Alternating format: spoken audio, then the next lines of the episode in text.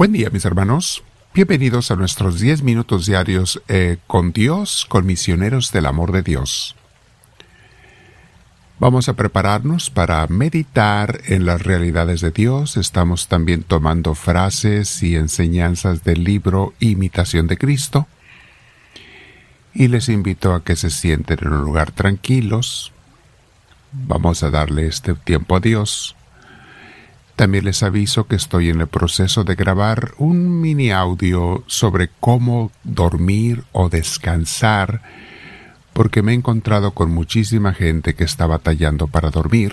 Es parte de la ansiedad y depresión que estamos sufriendo en estos tiempos y para ello no se pierdan el curso de los viernes a las 7 de la tarde, todos los viernes en Tostin, California, los que estén locales en el área, vengan, participen, tómenlo. Pues estamos hablando sobre las cosas que causan esa ansiedad y depresión y cómo evitarlas o cómo evitar que nos afecten y cómo superar si ya hemos cambiado, si ya hemos caído en ello. ¿Cómo podemos llevar una vida más en paz de acuerdo a cómo Dios le gusta que vivamos? Te invito a que te sientes derechita, derechito, espalda recta, ponte audífonos si los tienes, Pidamos que Dios nos llene de su paz, al Espíritu Santo lo invitamos. Respiramos profundo pero muy despacio. Nos estamos llenando de esa presencia hermosa de Dios. Déjalo que te llene al Señor. El día de hoy, mis hermanos, vamos a meditar sobre este tema que se llama En el corazón de Jesús encuentro mi descanso. Se oye poético el título y tiene algo de eso, pero también es muy realista, mis hermanos. No tenemos descanso porque no estamos en Cristo, no vivimos en Cristo, no tratamos de hacerlo el centro de nuestra vida, a Dios Santísimo.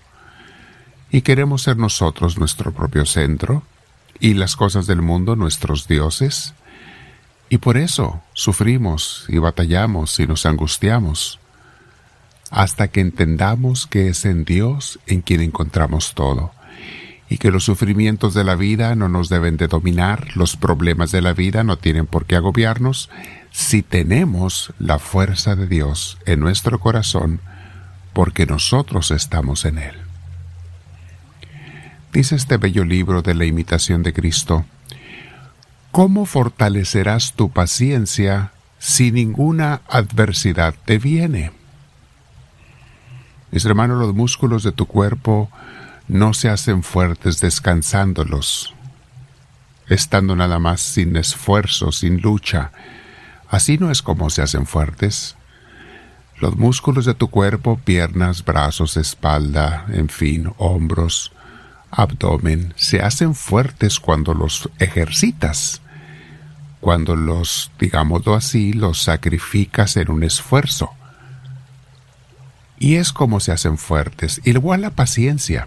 Es cuando sufrimos de las cosas y desavenencias con la paz de Dios que nos viene la paciencia. Si tú le pides paciencia a Dios, te va a dar oportunidades de, de, practicar la paciencia. No es algo que te cae como la lluvia, sino que van a haber momentos donde tiendes a desesperarte y allí vas a tener que practicar la paciencia y es así como la haces fuerte. Vean la frase que sigue. Si no quieres sufrir ninguna adversidad, ¿cómo serás amigo de Cristo?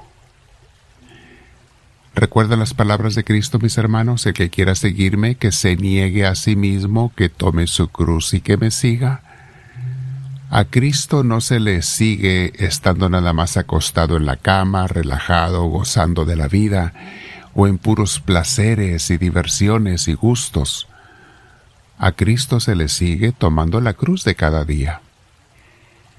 Por eso dice esta otra frase, sufre con Cristo y por Cristo si quieres reinar con Cristo. La voy a repetir Sufre con Cristo y por Cristo si quieres reinar con Cristo. Si una vez entras perfectamente en lo secreto de Jesús y gustas un poco de su encendido amor, entonces no tendrás cuidado de tu propio provecho. Ya no te vas a preocupar de tu propio beneficio o del daño que te pudiera suceder. Más bien, descansarías más de las injurias que te hagan. Todo esto, mis hermanos, si entramos en el secreto de Jesús, en su corazón. Dice, más bien descansarías de cualquier injuria que te hagan, porque el amor de Jesús hace al hombre despreciarse a sí mismo. Ya hemos explicado lo que significa en este libro despreciarse a sí mismo. No es que te odies ni que te sientas menos. No, no, no. Es que no te preocupes por ti mismo. Dios se encarga de preocuparse por ti, si tú te preocupas por Dios. Como dice la vieja frase de Dios, ocúpate de mis cosas y yo me ocuparé de las tuyas. Y nadie las va a hacer mejor que Dios mismo, mis hermanos. Dice otra frase, el amante de Jesús y de la verdad, y el hombre verdaderamente interior y libre de las aflicciones, aflicciones desordenadas, se puede volver fácilmente a Dios y levantarse sobre sí mismo en el Espíritu y descansar gozosamente. Oílo bien, está hablando de el amante de Jesús y de la verdad de la verdad de Dios. El hombre que verdaderamente interioriza, que supera sus tentaciones o debilidades carnales, ese hombre o mujer se puede volver fácilmente a Dios y levantarse sobre sí mismo en el espíritu y descansar gozosamente. ¿No es eso lo que buscamos todos, mis hermanos, vivir en paz? Pero no se llega a la paz sin haber superado la dificultad. Y muchas veces las dificultades son las que nos hacen más fuertes para poder vivir, experimentar y estar en la paz de Dios. Hay gente que no vuelve a Dios sino hasta que le pasa algo malo. Hay gente que no busca la voluntad de Dios sino hasta que se da cuenta que la suya propia es más lo que le perjudica que lo que le ayuda. Hay gente, como decimos por allí, que no se acuerda de Dios sino hasta que le aprieta una piedra en el zapato, le cala.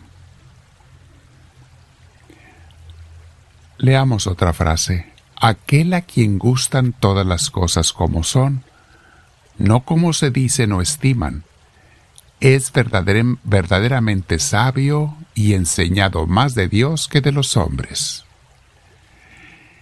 Esto lo hemos visto en los cursos, mis hermanos. Acepta la realidad. Cambia lo que puedas cambiar y lo demás déjalo ser, porque si Dios lo permite o lo quiere, así está bien, aun las cosas que no te agradan. Acepta la realidad. Deja que Dios haga las cosas y marque las cosas como Él quiera.